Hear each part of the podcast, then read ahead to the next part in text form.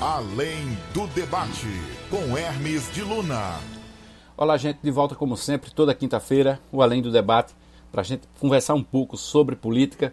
Estamos no momento em que a campanha eleitoral deste ano se afunila. Os debates acontecem nos praticamente todos os municípios paraibanos, porque os candidatos a prefeito estão à busca do voto, à busca do eleitor. E para isso, eles tentam fazer com que seja visto. Por isso, os debates é um, é, são uma forma mais significativa dos candidatos levarem suas propostas ao eleitorado. Não adianta o candidato se esconder e querer jogar a culpa nos seus adversários, afirmando, alegando que não há compromisso dos concorrentes, que eles não têm proposta e por isso ele não vai para o debate. Essa é uma desculpa fajuta. Os debates acontecem de uma forma transparente. O eleitor quer saber de cada candidato qual sua proposta. O ano que vem não será fácil para ninguém. Esse ano está difícil. Imagina no ano que vem para o gestor que pegar uma cidade como João Pessoa, uma metrópole chegando a um milhão de habitantes, com tantas dificuldades pela frente. É bem verdade que o orçamento de João Pessoa não deve ser muito diferente deste ano, mas nós vamos ter dificuldades ampliadas por conta da pandemia.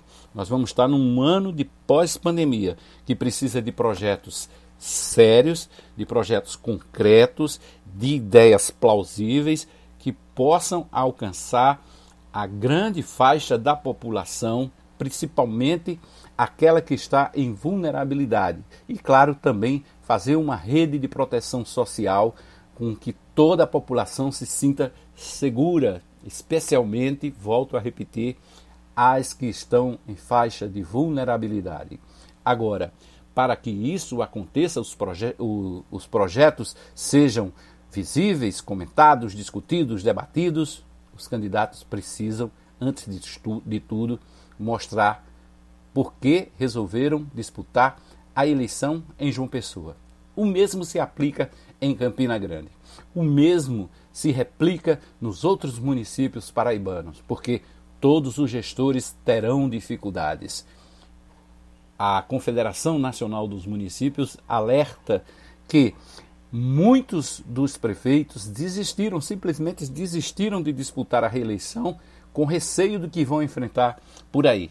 E nós vemos aí situação como a de João Pessoa, que tem um recorde de candidato. Será que eles estão preparados? Será que eles têm propostas? Ou será que eles vão repetir velhas fórmulas de atacar seus adversários, de é, superficialmente tratar de alguns assuntos e não vão é, mostrar ao eleitor como eles querem administrar uma cidade de tão grande porte como João Pessoa. O debate do dia 7 de setembro na TV Correio ele é decisivo porque nós vamos ter um quadro bem definido com os perfis de cada candidato, partidos e coligações. Então não adianta o candidato achar que um debate desse não tem peso, porque tem.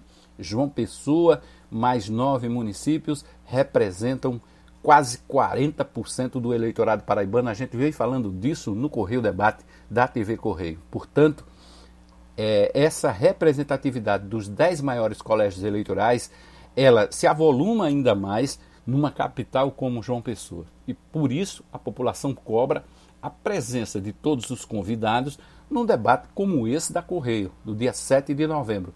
Não tem desculpa. A campanha está chegando, se aproximando da data do primeiro turno, de, um, de uma reta decisiva de uma disputa política e por isso mesmo os candidatos têm que apresentar de forma clara à população, de forma transparente, sem mimimi, fazer com que a população acredite nas suas propostas. Afinal de contas, quem já foi gestor quer voltar com as mesmas ideias, com as mesmas práticas?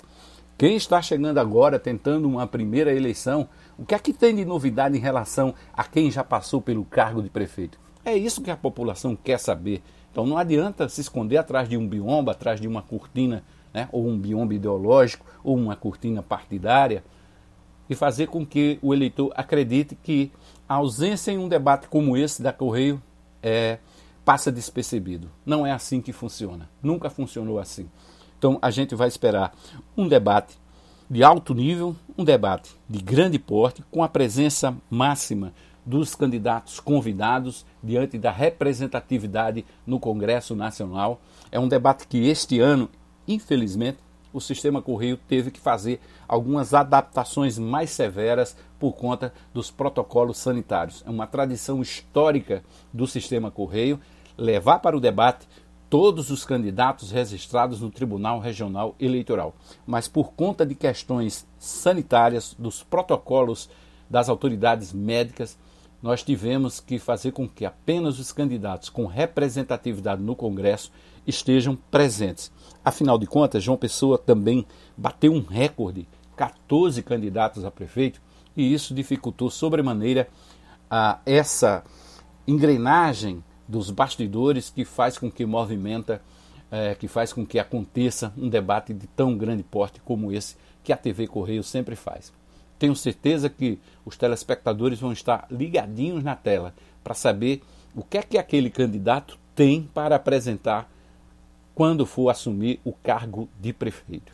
E isso é mais importante hoje, porque, como eu disse, nós vamos estar num ano pós-pandemia, em 2021, quando o prefeito eleito sentar naquela cadeira do Paço Municipal. É isso, gente. Além do debate, volta quinta-feira, a gente volta a falar de política e, claro, cobrar dos candidatos propostas que realmente interessem à população.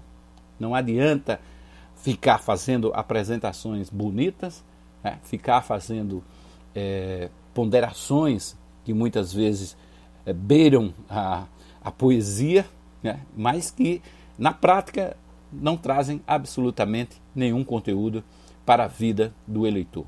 E a gente espera que isso mude aos poucos. E o debate da TV Correio está aí, gente, dia 7 de novembro à noite, para mostrar que os candidatos podem apresentar suas propostas da forma mais livre e transparente possível, olhando na cara do seu oponente, mas também olhando pela lente como se estivesse olhando no olho do eleitor pessoense. Além do debate, quinta-feira de volta. Além do debate.